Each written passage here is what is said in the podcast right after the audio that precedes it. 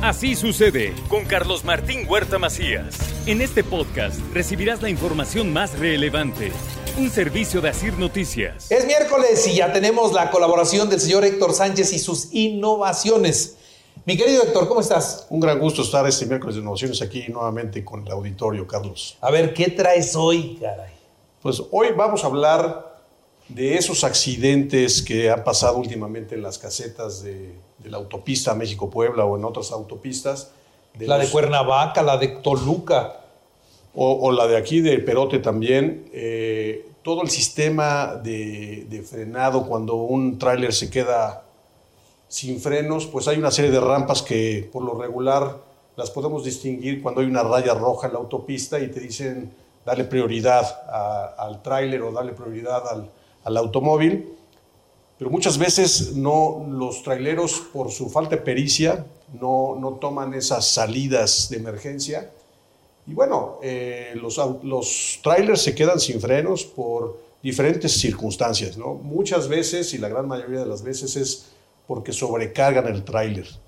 Y en esas bajadas como la que, hemos, la que, la que tenemos aquí en la, en la México-Puebla de Río Frío hacia la segunda caseta de San Marcos, pues son bajadas que pueden eh, tomar velocidades de hasta 150, 180 kilómetros por hora y cuando un tráiler va cargado o es un doble remolque, pues imagínate la mole, la, todo el, peso que lleva el tráiler eh, la velocidad, pues son accidentes realmente fatales, ¿no? Lo, hemos visto en los últimos accidentes que hemos visto en los últimos meses. Bueno, las rampas no es que estén mal, las rampas son un muy buen sistema, es un sistema que aquí en México lo ocupamos en, en diferentes autopistas, pero bueno, ya lo nuevo, precisamente para, para, para parar esa, esa velocidad o para alertar de que un automóvil o un eh, tráiler se quedó sin frenos, hay diferentes dispositivos. Hay un sensor en donde detecta la masa del vehículo, la velocidad en la, que va varios kilómetros hacia atrás, porque si los alertan un kilómetro antes, imagínate, en 20 segundos no les da tiempo ni de, ni de eh, vaciar las casetas. Entonces, bueno, ahí los dispositivos de, sensores, los dispositivos de, cámaras, para que puedan alertar previamente a la policía, a la Guardia Nacional o a la misma gente que trabaja en las casetas, que pueda haber sirenas, que pueda haber eh, estos focos que, que te torretas. Puedan, torretas que te puedan a, a alertar para que los vehículos se hagan a un lado. Eso ya hay, existe en Europa eh, hay sensores en donde 5 o 10 kilómetros antes ya saben que un vehículo va sin frenos. Desde luego existen los deportivos y, y hay forma de, de, de, de, trabajarlos por medio de algoritmos, pero ya cuando un tráiler va sin frenos, detecta la, la velocidad del tráiler. Los tráilers tienen una velocidad límite. Si la superan, pues son acreedores a, a multas muy grandes. Entonces, ya cuando un tráiler va con toda esa velocidad, es detectado por estos sensores, eh, se, a, se, activan las alertas para la policía, se activan las alertas para precisamente desviar hacia las rampas de, de, frenado o inclusive en este caso en las casetas de la México-Puebla o en cualquier parte del país, puedan saber que un vehículo viene eh, sin, sin frenos. frenos.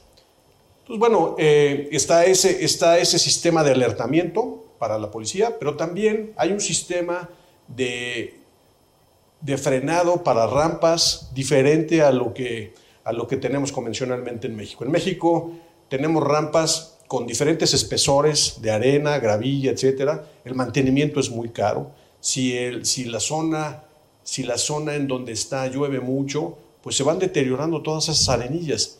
Pero también el, el que un tráiler llegue a esa rampa, desde luego salva vidas y si el, el chofer tiene buena pericia, eh, pues puede salvar hasta la carga. Pero ya retirar un tráiler de, de, esa rampa, rampa es muy, muy tardado, eh, pueden perder hasta la, hasta la carga.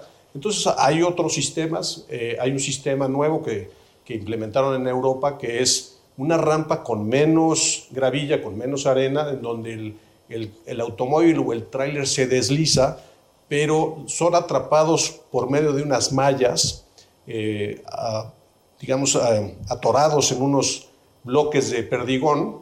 Y yo no sé si has visto en las películas, por ejemplo, la de Top Gun, en donde el, avión llega y se, se, desliza y lo agarra un gancho y, y, se atora en un cable. Bueno, es un sistema similar, está, eh, en esa, está inspirado en ese, en ese sistema, como los, los portaaviones. Entonces ya depende el peso, depende el, calibre del automóvil o del tráiler, es como los, las mallas van activándose y van, eh, digamos, frenando en la medida que va pasando el, el, Pero cada que detienen a uno se echa a perder el sistema. ¿o sí, hay que cambiarlo completamente, pero eh, son sistemas que, que, son mucho más seguros. Eh, todo ese, ese, sistema de alertamiento completo con, la, con las cámaras de velocidad, con el sistema de, de las mallas de perdigón, eh, son, son sistemas que van a ayudar a, preservar la carga, a preservar la vida, a preservar eh, mucho más eh, la carretera, por ejemplo. ¿no? Ya el, tener un accidente con, una, con un tráiler sin frenos, como lo hemos visto en las casetas, pues destruye todo. Mortales, mortales, Destruye todo. Entonces, bueno, eso es lo que viene ya en, en, en todo este sistema de alertamiento para vehículos sin freno. Creo que aquí en Puebla, como nosotros eh, viajamos mucho a la Ciudad de México, a Veracruz, pues son pendientes extremadamente fuertes en donde los trailers agarran velocidades muy grandes. Muy bien. Eso es Carlos. Muy bien, pues a ver, a ver cuándo las tenemos y cuándo funcionan. Porque si bien es una innovación con el desarrollo que tiene México, yo dudo mucho que muy pronto las tengamos. Pues yo creo que si insistimos como ciudadanos. Es que no estamos caminando, ¿no? No hay inversión, no hay eh, este, mantenimientos, no hay, no hay nada. Entonces, sí que bueno que, se que ya existan, pero lo veo muy lejos de que las tengamos en México. ¿eh? Pues esperemos que no, porque yo creo que si nosotros como ciudadanos o, o, como usuarios de las carreteras presionamos, también creo que pudiéramos tenerlas pronto. Eh, me parece que es un muy buen sistema y bueno, sí, es cierto, como tú bien dices, la inversión ha sido poca en, este, en los últimos años, pero bueno, pues nunca, nunca es tarde. Muy bien. Héctor, muchas gracias. Muchas gracias a ustedes y síganme en arroba Héctor. Sánchez. Así sucede con Carlos Martín Huerta Macías. La información más relevante, ahora en podcast. Sigue disfrutando de iHeartRadio.